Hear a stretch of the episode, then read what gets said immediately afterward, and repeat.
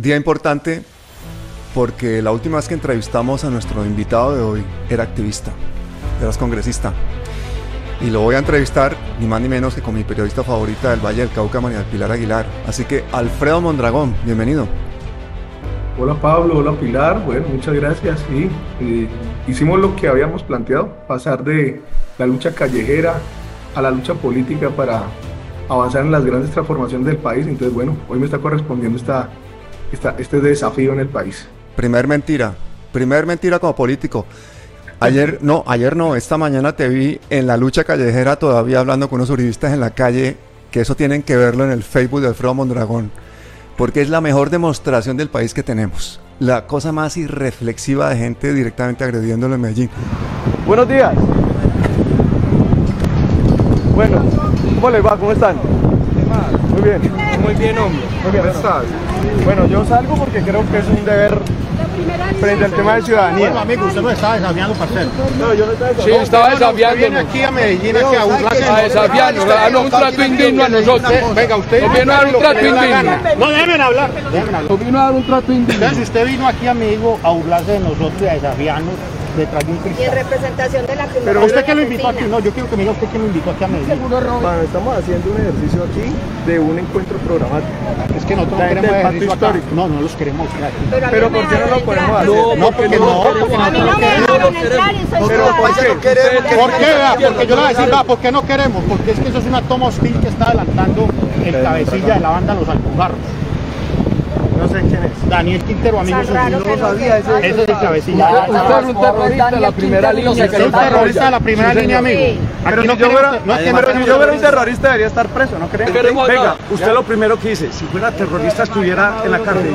Mijo, estuviera en la cárcel Petro. Sí, Timochenko. estuviera Timochenko. Sí, estuviera Roy.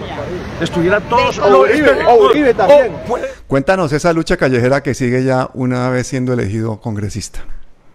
Bueno, yo creo que en eso no nos podemos desarticular porque nosotros estamos asistiendo al primer gobierno popular y este primer gobierno popular efectivamente se va a disputar las calles y la opinión pública a través de la gente.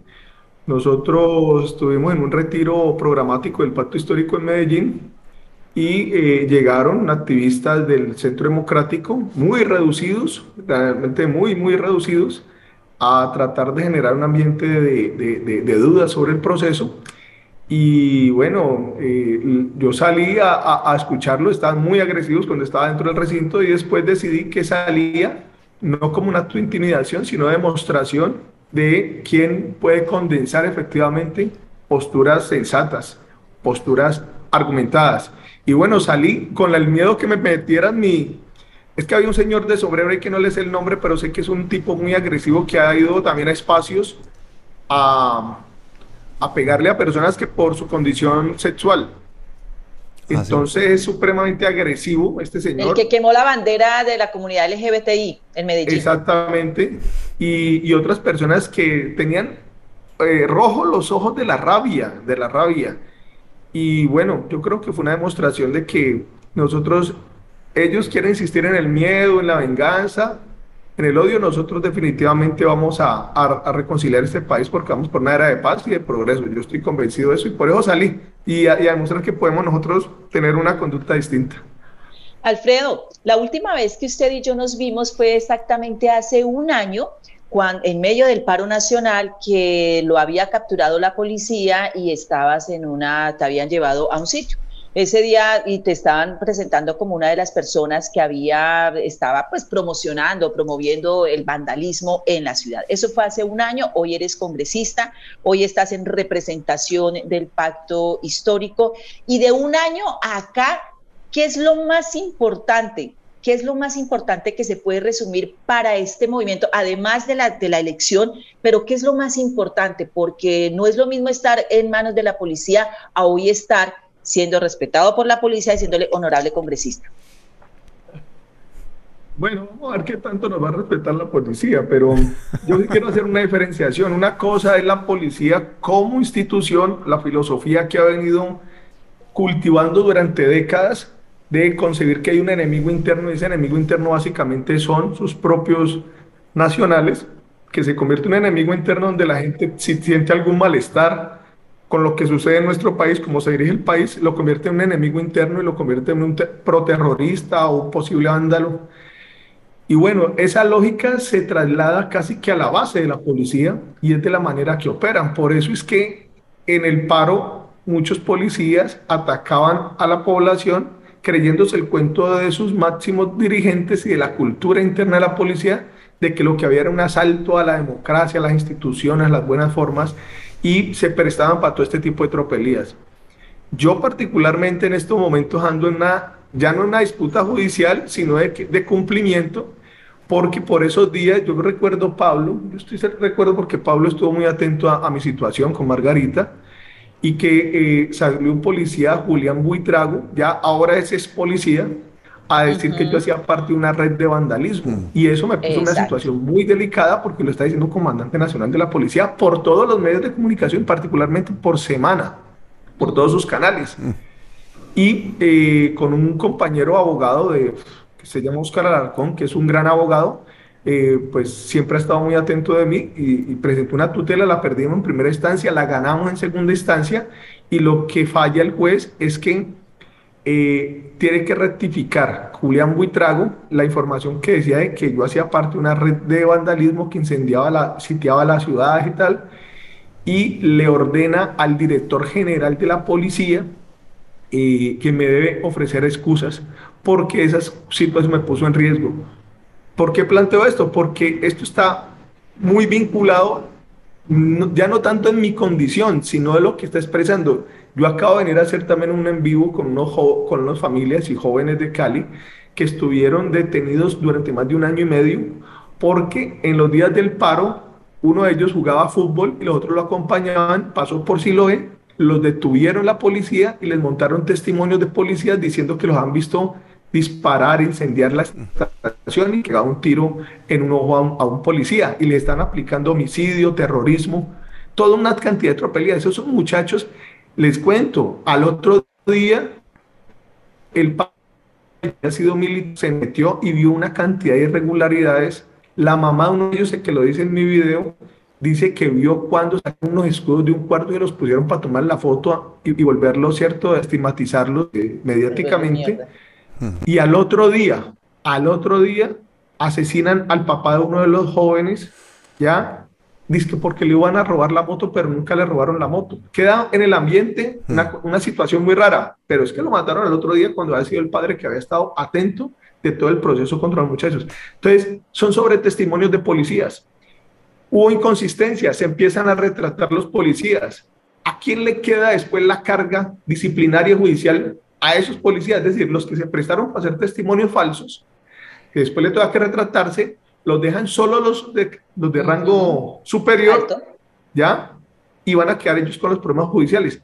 Y no, no son pocos los casos, porque ya es una especie, uno de los modos operandis de jóvenes que están hoy detenidos, que llevan varios meses, por testimonios de policías o testimonios falsos creados desde la fiscalía. Así que yo quiero aprovechar ya en una situación de reivindicación y de resarcimiento en mi caso, sino que esto sirva como un ejemplo de que efectivamente en Colombia hay persecuciones judiciales, se presta la policía desde sus mandos altos y termina irradiando los bajos para hacer montajes y yo creo que ese es el ejercicio también pedagógico que deberíamos hacer o que aprovecho y digo aquí con esta pregunta que me hizo Pilar. Y que te agradecemos, eh, Alfredo, porque ese señalamiento te podría haber costado la vida y en este momento podrías no estar aquí con nosotros. Y por eso es que gran parte de la cúpula militar y todo el uribismo están que trinan con el nombramiento ni más ni menos que un defensor de derechos humanos y un magistrado y alguien que ha luchado contra la parapolítica de ministro de Defensa. ¿Qué opinas de eso? Pues mira, yo creo que Petro eh, está haciendo demostraciones para mí de un gran estadista. Petro nos dijo a nosotros en una reunión hace pocas semanas, incluso cuando se estaba definiendo, eh, estábamos definiendo el tema de la presidencia del Congreso. Petro dijo de manera muy clara, dijo, yo saqué 11 millones, no saqué 20 millones de votos. Eh, esto es un país para las transformaciones y nosotros, aunque tenemos una bancada grande, muy grande, histórica, mayoritaria, y debemos conducir esto, eh, nos toca, si queremos reforma, lograr que estos sectores que han estado en clave de la política tradicional y en clave de las lógicas anteriores, nosotros que tenemos que conducir para, para saber si ellos van a la cancha y al escenario que nosotros estamos planteando. Eso se llama conducir la sociedad. Y Petro es muy claro en eso. En en ese sentido, yo lo que creo es que Petro está mandando mensajes muy potentes, por lo menos el mensaje del ministro, que ha sido una persona que de una u otra manera ha estado en- en- coincidiendo con los sectores de poder. Bueno, hoy dice que asume la, la cartera de Hacienda y que esa cartera va a estar sobre la base de los propósitos generales que hemos manifestado el cambio. ¿Cuál es? Que por primera vez en la historia haya una eh, reforma tributaria progresiva, que los súper, súper, súper ricos contribuyan a la sociedad que les ha permitido amasar semejante riqueza, es decir, que tengan tributaciones adecuadas y justas, no a nombre de que zonas de exportación que nunca han exportado, pero que les quita las posibilidades de impuesto a unos sectores casi que vuelven unas más fenas zonas, que hacer exoneraciones o beneficios tributarios que quedan concentrados en las mineras, en las petroleras y no, no irradia hacia la población esos recursos. Así que para mí es fundamental eso, pero también mandan mensajes muy contundentes. Sabe que Colombia ha padecido una situación de violencia impresionante y entonces ha tomado a esta persona que tiene una referencia de haber luchado toda su vida y que se salvó que lo mataran en yo no sé cuántas ocasiones como un referente para hoy dirigir las fuerzas militares y el mensaje que es o tenemos una nueva fuerza pública de, de ejército y policía o definitivamente nuestro país no va a entrar en una era de paz y yo creo que son mensajes muy contundentes que van matando Petro entonces yo la verdad estoy supremamente complacido con esa designación del nuevo ministro de defensa Y lo Alfredo, irónico, y en lo este- perdona, y lo irónico es que se sientan amenazados precisamente los que lo persiguieron, los que lo chuzaron y los que lo victimizaron, ¿no? claro por Alfredo. supuesto Alfredo, y en ese orden de ideas que tú hablas que Petro está conduciendo al cambio y que está dando- enviando unos mensajes muy contundentes, ¿cuál sería el mensaje entonces que se envió con la fotografía con Dilian Francisca Toro? Bueno, eso es una realidad política. Pues Petro se ha tomado desde y antes de campaña con personas para mí tan despreciables como César Gaviria, a poner un ejemplo. Ya, a Dilian Francisca, la, la, aunque es muy amiga de algunos dirigentes de izquierda, un dirigente de izquierda como Alexander López han tenido un relacionamiento personal, pues eh, es como las eh, como que es como el que todo el mundo sabe, ¿cierto? Usted tiene buen relacionamiento con la clase política, pero mm, incluso se planteaba que acercamientos sobre coincidencias para el tema de la, de la composición del Congreso, pero creo que la política también va colocando a cada uno como, como en el lugar según sus aspiraciones. Ahora eh, el, el, el escenario está en que, en que Petro ha logrado imponer la pauta de cuál es la línea del gobierno. Dilian Francisca representa una, una, una colectividad del partido de la U que hoy está llegando a la coalición de gobierno, porque es así, sobre la base de eh, unos planteamientos de reformas al interior del Congreso y de bancada. Por supuesto que lo que hemos planteado, no vamos a ir a un encuentro con ellos sobre la base de seguir haciendo lo que ellos hicieron atrás siempre. No, la realidad hoy es que no es el presidente de ellos, ¿cierto? Todos esos dirigentes políticos que con discursos de izquierda o progresistas se sumaban antes a, a Santos, el partido de Santos, eran candidatos en el partido de la U, ¿sí me entendés? Sino que, pero con el relato y con la intencionalidad política económica de ellos. Hoy, si llegan acá, hemos dicho, vamos a llegar en un espacio de acuerdo nacional, de coincidencias, pero sobre la base de que las reformas tienen que ir. Eso nos los dará el tiempo. Vamos a ver unos, en unos meses cuando empiecen los debates y cuando haya que votar, cuál es la conclusión. Pero eso creo que es un mensaje muy importante. Creo que Petro es el que hoy, en términos grancianos, como dicen algunos, está logrando la hegemonía en el país para que las políticas que le propusimos al país de cambio con el pacto histórico sean hoy parte de la agenda prioritaria de estos acuerdos con otras fuerzas. Que lo que venga después, bueno, serán otras discusiones sobre elecciones locales. Eh, pero lo que yo sí creo es que Petro está logrando un ejercicio de, de, de, unidad nacional y de consenso nacional. Yo también creo lo mismo, pero también creo que el primero en tragarse una cantidad de sapos ahora mismo es Petro. Y eso, y eso viene de no haber ganado las legislativas, porque la gente no haberle solía votar como tenía que haber salido, ¿no? Sí, Y luego los, los demás somos los que nos, los- nos tenemos que seguir tragando los, los, los, los, los, los sapos.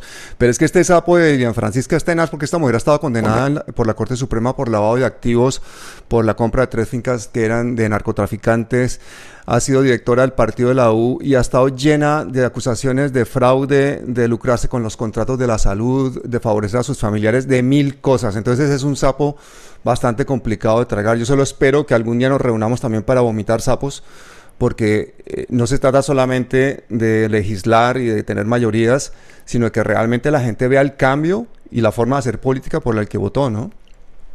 No, pues sí, uno también podría estar eh, seducido por un acto también autoritario, partiendo de que no somos mayoría en el Congreso, no sé, eh, buscar algún golpe au- autoritario para que haya solamente un Congreso a la medida del nuevo gobierno. Y yo lo que creo es que esa es la realidad. Lo que ha demostrado Petro es que está respetando la institucionalidad más que los que dijeron que, eh, eh, que la respetaban. Es decir, Petro lo que está demostrando es si esa es la realidad del Congreso actual y si con ese Congreso tenemos que hacer reformas, entonces vamos a buscar procesos de entendimiento. Eso no significa de que vamos a acomodarle, no sé, un fiscal favorable a la, a la, a la, a la doctora Dilian Francisca para que le limpie su pasado, ¿no? Tiene que operar y permitir que opere efectivamente la justicia en Colombia, pero lo concreto de hoy es, si ella ha logrado, por yo no sé qué vías, por las que sea, por las de derecho, por las que sea, por las que ellos están acostumbrados, que hoy en materia de justicia no esté tocada por todas las, eh, eh, las implicaciones imputaciones que ha tenido, pues esperamos que opere la, la justicia. ¿ya? Lo concreto es que ella hace parte de una institucionalidad y si vamos a respetar la institucionalidad, entonces decimos, vamos a tener encuentros, esos encuentros, encuentros institucionales en el Congreso. Bueno, eso va a ser sobre la base de qué? De seguir la política de siempre, de la distribución de coimas o sobre una propuesta de cambio. Y entonces, en ese caso, yo creo que Petro sí está haciendo un papel muy determinado porque Petro no está haciendo lo que ellos siempre han hecho, sino que Petro los está llevando a hacer lo que nunca quisieron hacer, comprometerse con proyectos de ley de reforma, de reforma, no de antirreforma. Eso de todas maneras está por verse, ¿ya? Yo les digo, eso está por verse. Vamos a ver, porque es posible que les presione más la agenda de desestabilizar el gobierno, que tiene muchos sectores tradicionales, o definitivamente, creo yo, si logramos que el pueblo siga movilizado, eh, yo creo que nosotros vamos a poder llevar un rumbo inédito, digamos, al país. El reto que se viene ahora, y usted lo mencionó hace un momento, Alfredo, es el tema de las locales, las regionales que ya se empiezan a, acomodar fichas y todo. Y obviamente el Valle del Cauca está en el ojo del huracán por esas uniones que se han realizado y por los, el hambre que hay de poder en, lo, en los políticos tradicionales. Y obviamente el partido de la U tiene interés en continuar en la gobernación y tiene interés en llegar a la alcaldía de Cali. ¿Cómo ve usted en este momento ese, porque hay un compromiso, igual hay un compromiso del pacto histórico con todos los que conformaron para empezar a buscar esos nombres? Hay nombres ya aquí en Cali que están generando eh, mucha roncha para, para estas. ¿Cómo, cómo va a ser no eso? ¿Cuáles son los nombres? Si quiere, yo le voy dando, se los voy soltando. Bueno, le voy soltando. Eh, Heriberto Escobar de la Máxima, que uribista, uribista a morir y ahora es polista, o sea, andan de la mano. De hecho, fue el que lo montó a usted en la camioneta hace un año, pero uribista, de hecho, fue de los que me vetó para hacer entrevistas a Álvaro Uribe Vélez. Alejandro me Eder, camioneta? En la camioneta con la que él andaba. De, eh, después lo hablamos, pero espérame, le voy, le voy, soltando nombres. Que él mismo salió en la foto que creo que fue con Alexander López y Luis Pérez eh, el año pasado, que se formó tremendo lío. Esa la sacamos Luis... nosotros. Listo, bueno. Entonces está Heriberto Escobar, que quiere ser candidato a la alcaldía, ya todos sabemos de dónde viene Heriberto Escobar. Está Alejandro Eder, nuevamente, Catalina Ortiz, del Partido Verde, eh, Diana Rojas, eh, ex concejal que se retiró, está Gabriel Velasco, también, eh, Roy Alejandro Barreras, el hijo de Roy Barreras, hoy director de planeación, está el exsecretario de Paz y Cultura Ciudadana, Danis Rentería, eh, Roberto Ortiz, nuevamente. Y Ana era, pues todavía no se sabe si Ana Erazo, que podría también ser una candidata y que ya está sonando. Obviamente, todos sabemos que Roy Barreras tiene un interés especial en la alcaldía de Cali. ¿Cómo ven ustedes esto aquí, con el hambre de poder que hay? No, pues todo el mundo tiene interés en la alcaldía. Pues tú, yo, Roy, Petro, todo el mundo. La diferencia es que los nombres que pusiste en la teoría no son gente que sea del pacto ni va a ser del pacto. Incluso está en una postura antipacto y antipetro, como Catalina Ortiz, ya, que viene como Pero de, Roy sí. de- de decir Y Danis ¿Cómo? también. Roy Alejandro Sí, pero para allá voy. Eh, Alejandro Eder es una representación, digamos, de los cacaos, ¿ya? Los que podrían estar de manera evidente es Roy, el hijo, eh, Roy Jr., podría estar eh, Dani Rentería, ¿cierto? También estuvo, se salió de la, alcaldía para estar en la campaña. Eh, eh, y el señor Heriberto, pues no, me, no recuerdo haberme montado una, a una camioneta, tendrías que mandar como el recuerdo de eso, a una camioneta ese señor. Lo que sí sé es que eh, con Wilson Arias, particularmente Wilson Arias, cuando estaba en la configuración de la lista del Senado, manifestó públicamente su, desacuerdo en que una persona que venía del PIN, par- que tuvieron tanto ruido de vínculos de dirección de paramilitares, que fue Convergencia Ciudadana, el PIN, ADN, pues él venía de uno de esos y fue una, yo no le puedo atribuir, digamos, actos delictivos, sí, digamos, no. directamente a él porque sería Sí, sí, mentiroso, no pero es, no. lo que sí es cierto es que fue dirigente político de una de las organizaciones que se sabe que fueron configuradas por paramilitares. Por lo tanto, nosotros parecía que era una vergüenza para la lista del Senado y pues nos dimos cuenta que era Alexander López el que lo traía y que son muy amigos. ¿ya? Y después salió la foto de, eh, de Luis Pérez, ahorita cada vez que lo están procesando. Con que cuatro están predios apareciendo- que les quitaron cuatro por predios ser que de le pueden hacer Vicente. Castaño. Ajá, y era la persona que nos quería traer a Alexander López, que quería traer eh, a, Alexander López como candidato presidencial, quería traer a Luis Pérez, ¿cierto?, del liberal, y, y también nos quería traer a este señor del PIN para la lista de Senado. Le tocó que sacarlo. Yo creo que es parte también como de las, mm, como esas relaciones que generan en la política que eh, indeseables, pero pareciera que son prácticas. eh, pero Sapos que hay que tragarse. Pero en esa perspectiva, no, pero yo, yo no me voy a sapos, porque una cosa son el momento político en que estamos hoy frente a la institucionalidad que estamos viendo en el Congreso, otra cosa es que nosotros reencauchemos agencias políticas bastante cuestionadas, supuestamente para ofrecerlas como propuestas de cambio. Tenemos suficiente tiempo para que salgan candidaturas verdaderas, serias, serias. Ya creo que pueden salir muchas. Y lo que sí el mensaje que hemos mandado y que ha mandado, por ejemplo, Petro, antes de posicionarse como dirigente político hoy, político hoy como presidente electo, pero digamos no en funciones, es vamos por las, las elecciones del 2023 y para gobernación y alcaldía tienen que ser consultas, es decir, que salgan muchas candidaturas y que hayan procesos de consulta, es decir, que la gente logre tener impacto y reconocimiento. Porque también ahí van a emerger candidaturas que se van a mostrar muy democráticas, muy, eh, muy fuerte en el discurso, pero también vienen de partidos tradicionales, del liberal, de cambio radical, del partido de la U. Le han servido siempre sus candidaturas a eso y después se quieren poner aquí como muy limpios. Con todo y eso, yo lo que digo es, vamos a lograr candidaturas que tengan arraigo popular, que salgan de una, una consulta y que sea la gente la que determine, no lo que yo he estado criticando que padecí, y es la partidocracia. La partidocracia en el pacto, que solamente las élites dirigentes de partidos organizan las candidaturas ya, y Petro un poco y lo que ha dicho es, vamos a tratar que sea distinto de cómo se definieron las listas de Congreso y que sea por ejercicio de consulta popular. Si eso se materializa, yo vuelvo a estar de acuerdo con Gustavo Petro.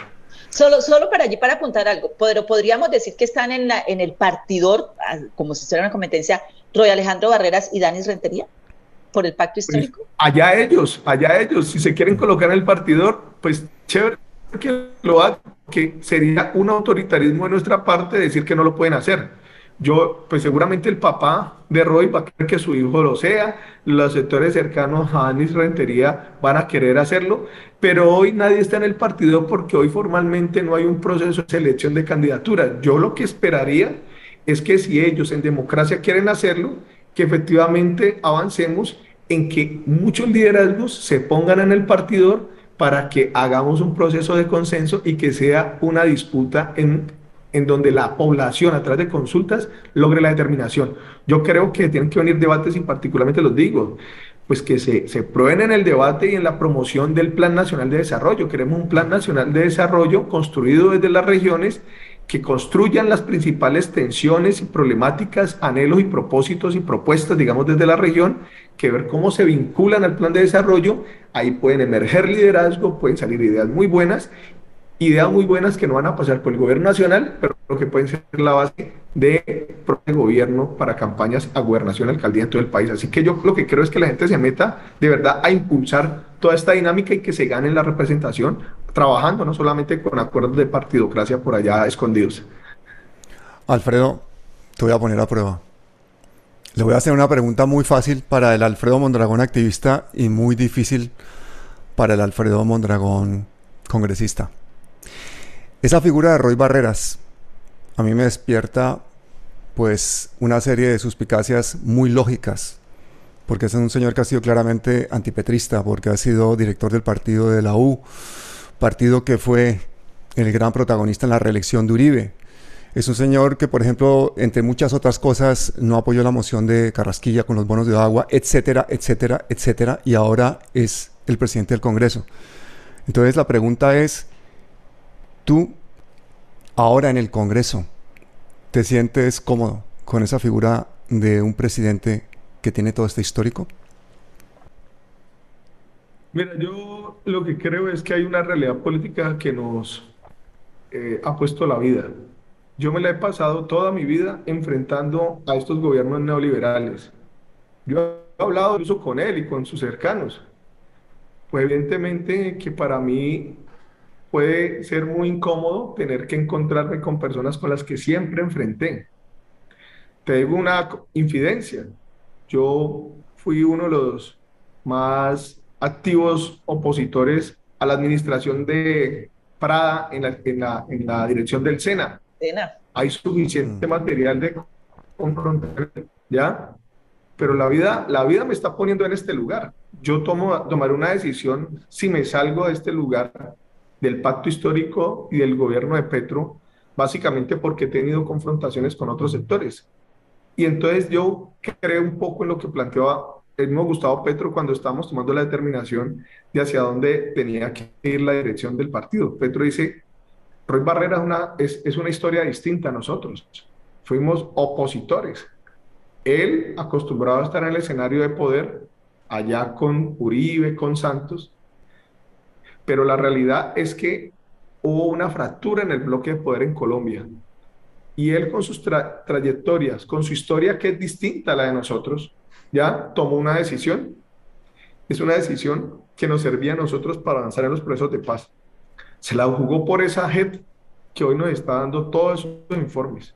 Y eso es verdad, es decir, así no nos guste su trayectoria sus formas, su forma de pasar de un partido al otro, todo lo que quiera, pero tampoco le podemos nosotros arrebatar a esa historia que se le ha jugado para que emerja y aparezca el tema de la gente que ha sido determinante lo que nos está diciendo por estos días, tan determinante, de tal manera de que uno, se, uno verá si se congela ya en las suspicacias, uno verá si se congela en el pasado de cada quien, porque es que había millones de personas que el uribismo quería que se congelaran y vieran a Petro no como el progresista que le ha cumplido a la institucionalidad, que ya no es guerrillero.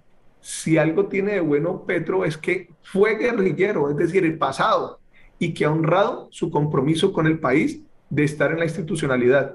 Pues algunos se quedaron congelados de manera calculada, astuta, para poner a Petro como guerrillero, y otros decían, no, es que Petro no es el guerrillero, Petro es el ex, guerrillero que le ha cumplido a la sociedad a una era de paz.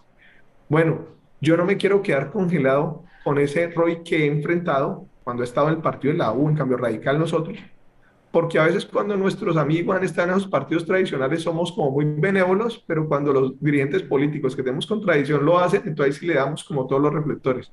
Pues yo les digo, yo creo que eh, Roy hoy tiene una habilidad, una trayectoria, como lo diría Petro más o menos, el tiempo de hacer no el tiempo de aprender, y correspondía que dirigiera, digamos, ese Congreso diverso que aunque se renovó de manera importante con la llegada de tantos parlamentarios del pacto y de otros sectores, pues no somos mayoría. Y ahí hay, unas, ahí hay como una especie de, de, de, lógicas dentro del Congreso de a veces de confianzas que se dan por la vía de las trayectorias que han tenido y que lo que sí es cierto es que eh, a estas personas van a tener que responder en unos pocas semanas, en unos pocos meses, eh, si están efectivamente en función de la línea de cambio que ha estado planteando Gustavo Petro o si van a ser como una especie de eh, maniobras internas. Yo te digo una cosa, yo creo que, que Roy Barreras no tiene por qué estar esperando que yo lo defienda, porque yo no soy su defensor de oficio. Lo que sí voy a defender es la decisión que hemos tomado nosotros como pacto histórico, que vamos a hacer un acuerdo nacional y nos va a tocar al interior del pacto eh, establecer ciertas conductas, pero incluso con sectores liberales que ni siquiera quisieron eh, estar con nosotros. Es que César Gaviria viene a las, a las coaliciones en el Congreso después de que lo derrotamos, porque no quiso venir en campaña. Fueron unos rebeldes del Partido Liberal, pocos, que decidieron venir. Él en su poder, pues no quería que Petro, pero hoy la realidad es que el pueblo colombiano lo superó. Ahora que nos corresponde a nosotros, sobre el mandato que nos dio la, la población, decir, usted viene a hacer coalición, pero recuerde que el mandato es uno, tienen que haber reformas. Yo creo que lo mismo le tiene que estar pasando a Roy en un contexto distinto. Él sí tomó la decisión hace varios años de sumarse a un bloque de poder distinto al que había dominado el país y bueno, la vida política nos llevará a ver hasta cuándo podemos tener esas coincidencias, si se profundizan o si empiezan a resquebrajar, a resquebrajar o si en lo local no logramos tantas coincidencias o si las logramos hacer. Eso será parte de los avances y los desarrollos de la política. Lo que sí es cierto es que la trayectoria de cada quien le marca también su presente. A Roy le marca su historia, eh, su presente, su historia. A mí me marcará la mía, a Petro le marcará la de él y bueno, esa es la realidad, digamos, política que tenemos hoy en el país. Hermano, démosle fuerza a estos medios alternativos que son el respaldo social de todos ustedes. Tú lo has demostrado mejor que nadie y, no solamente tienes que seguirlo haciendo como lo has hecho hasta ahora, como llanero solitario, con ese par de huevos que tienes, sino que cuenta con todos nosotros, hermano. Ahí estamos todos juntos intentando este cambio, esta pedagogía.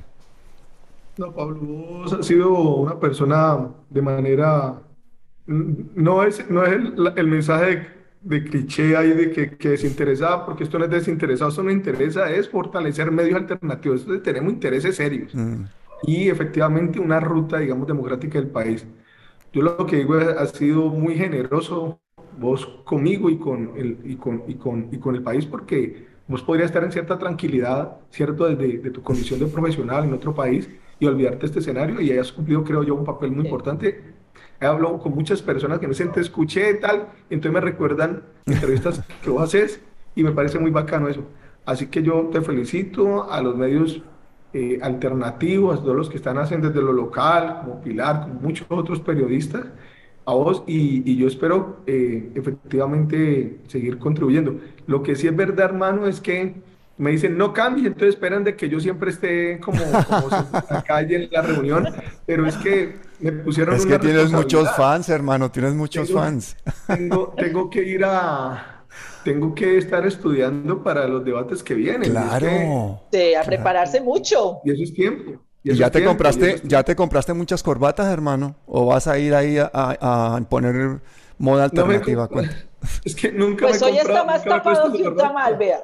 Hoy está más tapado ¿Cómo? que un tamal. Hoy estás más tapado que un tamal hasta el cuello. Ya, ya cambiaste ahí.